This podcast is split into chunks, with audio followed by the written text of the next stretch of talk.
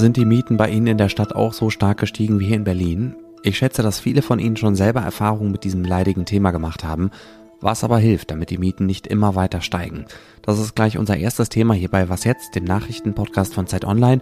Und wir sprechen über die katholische Kirche in Deutschland, die am Ende eines Reformprozesses steht. Ich will wissen, was der gebracht hat. Es ist Freitag, der 10. März und ich bin Moses Fendel. Herzlich willkommen.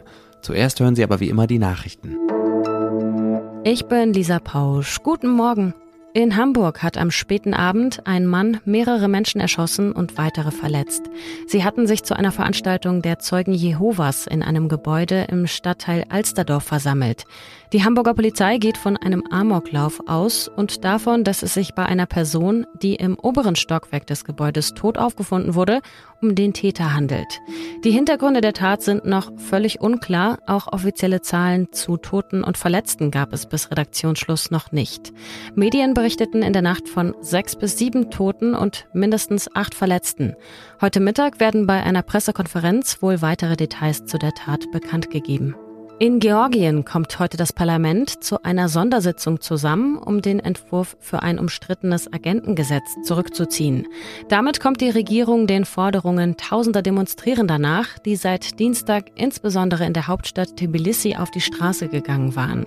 Der Gesetzentwurf ähnelt einem Gesetz in Russland, mit dem dort Behörden gegen Kritikerinnen vorgehen.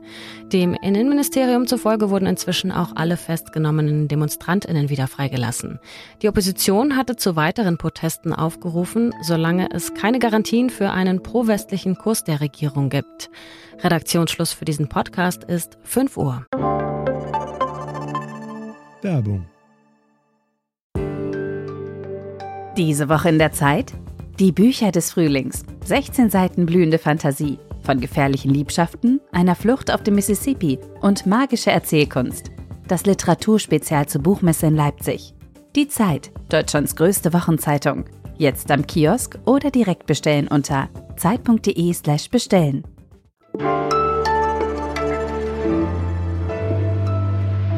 Ich weiß nicht, wie es in Ihrer Stadt aussieht, aber hier in Berlin ist schon seit ein paar Jahren das hier mit Abstand das wichtigste Thema. Jedenfalls kommt es mir so vor. Es wird immer schwieriger, eine Wohnung zu finden, weil die Mieten immer weiter steigen. Und wir sind hier in Berlin, glaube ich, nicht alleine mit dem Problem. Meinen Freunden in Hamburg, Köln, München, Düsseldorf und Frankfurt geht's genauso.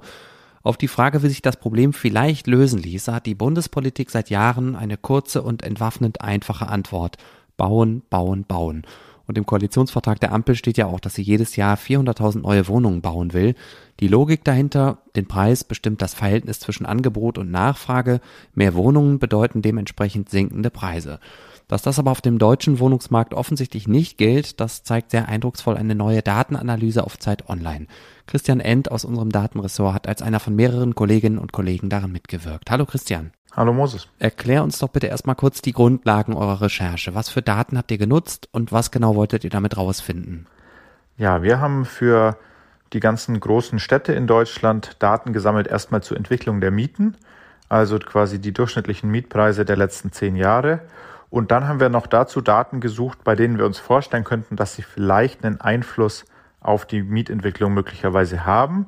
Das ist zum einen die Einwohnerentwicklung und zum anderen, wie viel gebaut wurde und wollten eben gucken, ob wir da Zusammenhänge finden. Also ob wir irgendwie statistische Muster finden, die erklären können, warum die Mieten in den meisten Städten eben so stark gestiegen sind. Und was habt ihr herausgefunden? Was uns eben vor allem überrascht hat, ist, dass es an vielen Stellen eben diesen Zusammenhang, den man erwarten würde, eben nicht gibt. Also zum Beispiel konnten wir keinen signifikanten Zusammenhang zwischen dem Neubau und den Mieten finden. Also ganz einfach gesagt, bauen, bauen, bauen ist eben laut dieser Recherche nicht die Lösung. Das führt nicht dazu, dass die Mieten spürbar sinken und auch nicht mal dazu, dass sie eben deutlich langsamer äh, ansteigen als in Städten, in denen weniger gebaut wird. Hast du denn irgendeine Erklärung dafür? Man kann gar nicht so viel bauen, dass es wirklich einen spürbaren Effekt hätte. Ne? Wir alle kennen die Geschichten von monatelangen Odysseen bei der Wohnungssuche, von irgendwie Schlangen bis auf die Straße raus und um den nächsten Block bei Wohnungsbesichtigungen.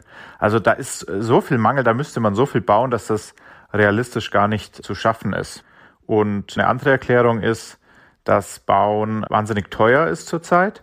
Fachkräftemangel kennen wir alle. Es gibt auch einen Mangel nach Materialien und es gibt sehr viele Auflagen inzwischen, die das äh, Bauen verteuert haben. Ne? Also Lärmschutz, Brandschutz, verschiedene Umweltauflagen, die sorgen dazu, dass alles, was neu gebaut wird, erstmal von vornherein aufgrund der hohen Baukosten quasi nur zu hohen Preisen vermietet werden kann. Also wenn Bauen, Bauen, Bauen nicht die Lösung ist, was hilft denn dann gegen immer höhere Mieten?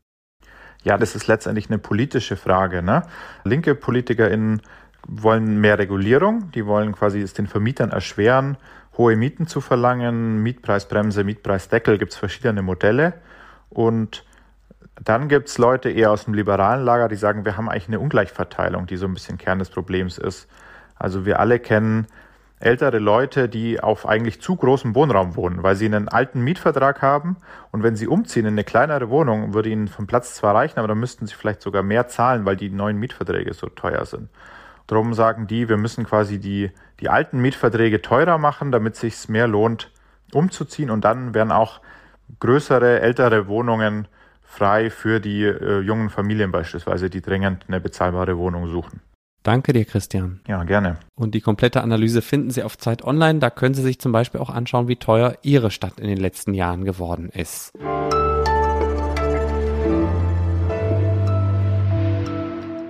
Und sonst so? Wenn Sie auf der Suche nach einem neuen Hobby sind und genauso sehnsüchtig auf den Frühling warten wie ich, wie wäre es, wenn Sie ein paar heimische Singvogelarten kennenlernen auf Zeit Online finden Sie ein paar wunderschöne Grafiken mit Infos, wie gefährdet der jeweilige Vogel ist und wie viele Minuten vor Sonnenaufgang er zu singen anfängt. Das Beste ist aber natürlich die Tonspur zu fast allen Vögeln. Neben Amsel, Drossel, Fink und Star gibt's auch noch ein paar weniger bekannte Arten. Hier mal eine kleine Auswahl von Vögeln, die in diesem Monat zu singen beginnen. Der Hausrotschwanz. Der ist ein echter Frühaufsteher. Der Zilpzalp. Und der Buchfink. Okay, der ist eigentlich ziemlich bekannt. Den Text, die Grafiken und die dazugehörigen Audios finden Sie in den Show Notes. Ich wünsche Ihnen, dass Sie dieses Wissen schon bald im eigenen Garten, auf Ihrem Balkon oder im Park um die Ecke anwenden können. Vielleicht wird ja wirklich ein Hobby draus.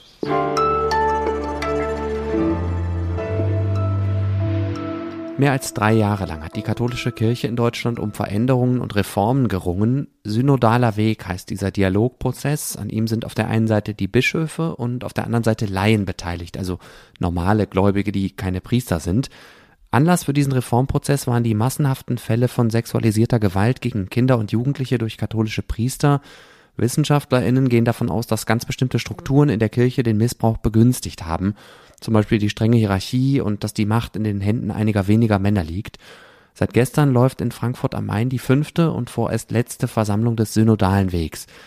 Georg Löwisch, Chef unserer Redaktion Christ und Welt, beobachtet das für uns. Hallo erstmal, Georg. Grüß dich, lieber Moses. Synodaler Weg, das klingt ja erstmal irgendwie total fremd und technisch und akademisch. Irgendwie, wie müssen wir uns das vorstellen? Wie läuft dieses Treffen ab? Ja, die Katholikinnen und Katholiken tagen nicht in der Kirche oder in einem Kloster, sondern das ist hier krass weltlich, also ein Kongresshochhaus an der Frankfurter Messe.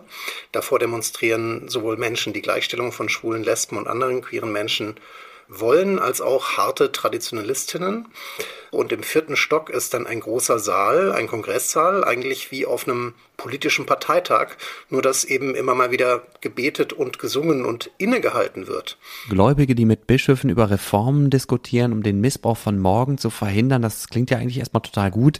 Jetzt ist es aber doch so, dass das Machtzentrum der katholischen Kirche nun mal in Rom liegt. Welche Rolle spielt der Papst beim synodalen Weg? Ja, es gibt einen Gesandten des Papstes, das ist ein Kroate, äh, Nikola Eterovic, ein Erzbischof, und der sitzt äh, hinten rechts im Saal und guckt sich das an und ähm, jeder weiß, der ist super skeptisch, was die Deutschen da veranstalten. Und tatsächlich die wichtigen Regeln bestimmt der Papst und der Vatikan, also seine Kardinäle. Und es ist auch so, dass während dieser synodale Weg äh, gelaufen ist. In den letzten drei Jahren haben die Deutschen regelmäßig eine Klatsche kassiert, zuletzt in immer schnelleren Intervallen. Also Priesterinnen nichts da, dass gleichgeschlechtliche Liebe nicht mehr Sünde sein soll, nichts da. Und dass Deutschland jetzt einen synodalen Rat haben soll oder Räte in den Bistümern, die die praktisch monarchische Macht der Bischöfe ein wenig einschränken, das geht aus Roms Sicht gar nicht. Und das äh, Konzept des deutschen Reformprozesses ist immer, dass man das beschließt, was man selber vor Ort ändern darf. Also zum Beispiel Segensfeiern für Nichtverheiratete und damit auch gleichgeschlechtliche Paare sollen beschlossen werden. Und in anderen Fragen, Priesterinnen, Zölibat und so weiter, da schreibt man Positionspapiere, damit sich wenigstens die deutsche Kirche ähm, auf einen klaren Standpunkt stellt. Aber es ist eigentlich ein großer Wunschzettel an den Papa in Rom. Und nur wird es möglicherweise so sein, dass die Wünsche nicht erfüllt werden. Also es wird einfach kein Weihnachten in Rom. Was würdest du denn sagen, inwiefern entscheidet dieses fünfte und letzte Treffen jetzt über den Erfolg oder das Scheitern des ganzen gut dreijährigen Reformprozesses? Es ähm, wird über einzelne Texte zu unterschiedlichen Themen abgestimmt und es muss eine Mehrheit in der Versammlung erreicht werden, aber nicht nur das, sondern auch zwei Drittel der Bischöfe müssen mitmachen, also 67 Bischöfe und zwei Drittel davon müssen jedem einzelnen Beschluss zustimmen. Das ist eine sehr hohe Hürde und diese Bischöfe, die traditionalistisch und kritisch ähm, diesen Reformen gegenüberstehen, die fühlen sich natürlich durch, den, äh, durch die starre Haltung von Rom äh, bestärkt. Also das wird äh, sehr spannend, vor allem an diesem Freitag. Äh, wenn ein oder zwei Texte durchfallen, dann kann es gleich eine Kettenreaktion geben. Ich komme mal zu dem Weihnachtsbild von vorhin zurück. Also Vielleicht wird es wie oft an Weihnachten, die Familie singt, sie streitet, alle sind etwas angespannt, aber am Ende war es vielleicht sogar ganz nett. Aber es kann in dem Fall auch wirklich sein, der Baum fällt um, mitten ins Porzellan und am Ende heulen alle. Wir sind gespannt, wie das ausgeht und welche Farbe der Rauch des brennenden Tannenbaums hat. Danke dir, Georg. Ich danke dir. Und das war es auch schon wieder mit Was jetzt an diesem Freitagmorgen. Wenn Sie mögen, hören Sie mich schon heute Nachmittag wieder, denn ich moderiere auch das Update. Per Mail erreichen Sie mich und das Team unter wasjetzt.zeit.de. Ich bin Moses Fendel, danke fürs Zuhören und bis bald. Ich sitze ein bisschen im Dunkeln da, weil die, ich habe die Lüftung nicht ausgekriegt und äh, sonst hätte die äh, durchgebrummt.